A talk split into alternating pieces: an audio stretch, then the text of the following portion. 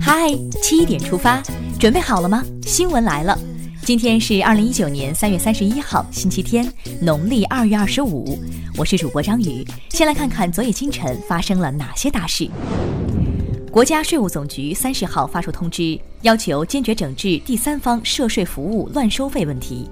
各地税务部门要对全面排查中发现存在乱收费行为的，要会同相关部门迅速采取约谈、降低信用等级、取消服务资格等措施，坚决予以整治。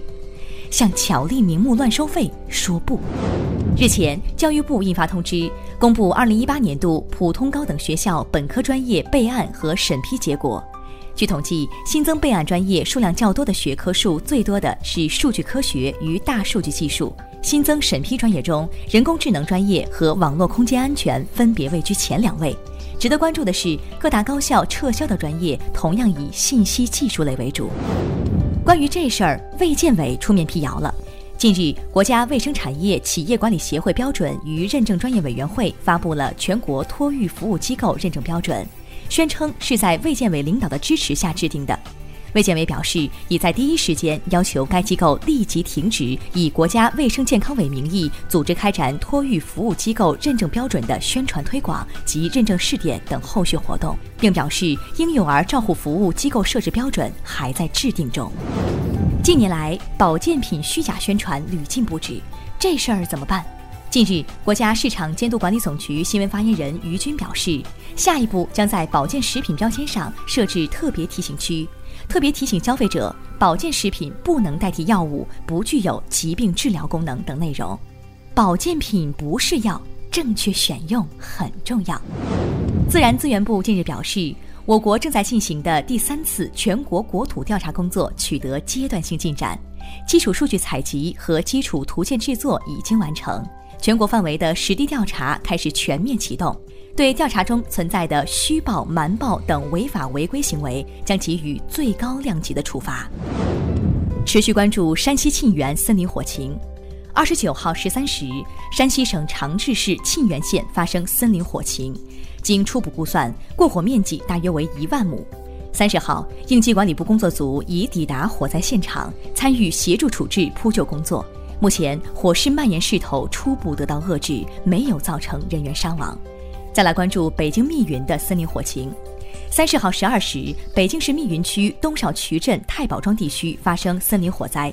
经初步勘查，火场过火面积约五百亩，植被较密。北京已调集消防和森林消防及专业灭火队六百人展开扑救，防止火势继续蔓延。截至三十号下午十五时，密云区境内明火已灭。在这里提醒大家，正值森林火灾高发期，进入林区防火第一。现在关注一条总台独家内容：春到高原，百花绽放。西藏民主改革六十年，特别是党的十八大以来，一系列民生举措加速落地，生产生活条件得到极大改善，雪域高原正成为各族群众安居乐业的美好家园。让我们跟随着镜头一起去看看雪域高原上的幸福画卷。感兴趣的朋友可以在央广新闻微信公号今天推送的“嗨七点出发”中点击观看。接下来了解一组国内资讯。先来关注天气。中央气象台预计，受冷空气影响，一直到今天，北方气温仍将在低位徘徊，南方大部分地区也会陆续出现四到十度的降温。此外，在吉林东部、辽宁中东部及青海、西藏东部等地，还有小到中雪或雨夹雪，局地有大雪。同时，南方多地仍将有强降雨和强对流天气。秋裤先别脱，冬装也翻出来吧。沈阳警方三十号通报了爆炸袭警致一死三伤案的调查结果，嫌疑人曾因奸淫幼女被抓，悲观厌世，将爆炸物置于一拉杆箱内，将一瓶私藏的汽油作为助燃剂，实施了纵火爆炸袭警犯罪。二十九号晚，山东潍坊青州一珍珠盐厂发生爆炸事故，事故造成五人死亡，三人受伤。目前，相关责任人已被公安机关控制。事故原因初步判断为液化天然气泄漏，具体原因正在进一步调查中。安全生产，警钟长鸣。日前，位于广州市花都区的广东省首个未成年被害人已决案件查询系统正式投入使用。该系统整合了近年来辖区内一百零六名性侵、拐卖、拐骗未成年人的成年犯罪分子资料，并实现一键查询功能。网友表示，系统成熟了，建议全国推广。清明假期将至，想去国博的朋友注意了。为保障文物安全和观众安全，提升观展体验，国家博物馆打算从今年四月开始施行全员实名预约参观，每天预约人数为三万人。观众可以提前一到五天在国博官方网站或微信预约。海口警方出来辟谣了，近日，一条海口市人民医院有二十三名男女生感染 H7N9 病毒死亡的信息在微信群中传播。海南省海口市公安局三十号辟谣称，该信息系陈某豪在未经核实的情况下对网传信息进行修改后发送到微信群中，已对其作出行政拘留十日的处罚决定。不信谣、不传谣、不造谣，做有担当的好网民。接下来这事儿真是不幸中的万幸。近日，在北京飞成都的航班上，一乘客突然发病，抽搐、口吐白沫，机组呼叫医生帮助。首都医科大学宣武医院神经外科的三位医生徐月桥、何川、高鹏正好在航班上，一番抢救巡诊后，患者转危为安，给三位出手相救的医生点赞。看完身边事，让我们把目光转向国际，先来关注一条人民币的消息。国际货币基金组织，也就是 IMF，二十九号发布的数据显示，截至二零一八年第四季度，各经济体央行持有的外汇储备中，人民币资产占比升至百分之一点八九，超过澳元和加元，创 IMF 自二零一六年十月报告人民币储备资产以来最高水平。美国总统特朗普当地时间二十九号再次指责墨西哥未能阻止非法移民入境美国。他表示，可能将在下周关闭美墨边境。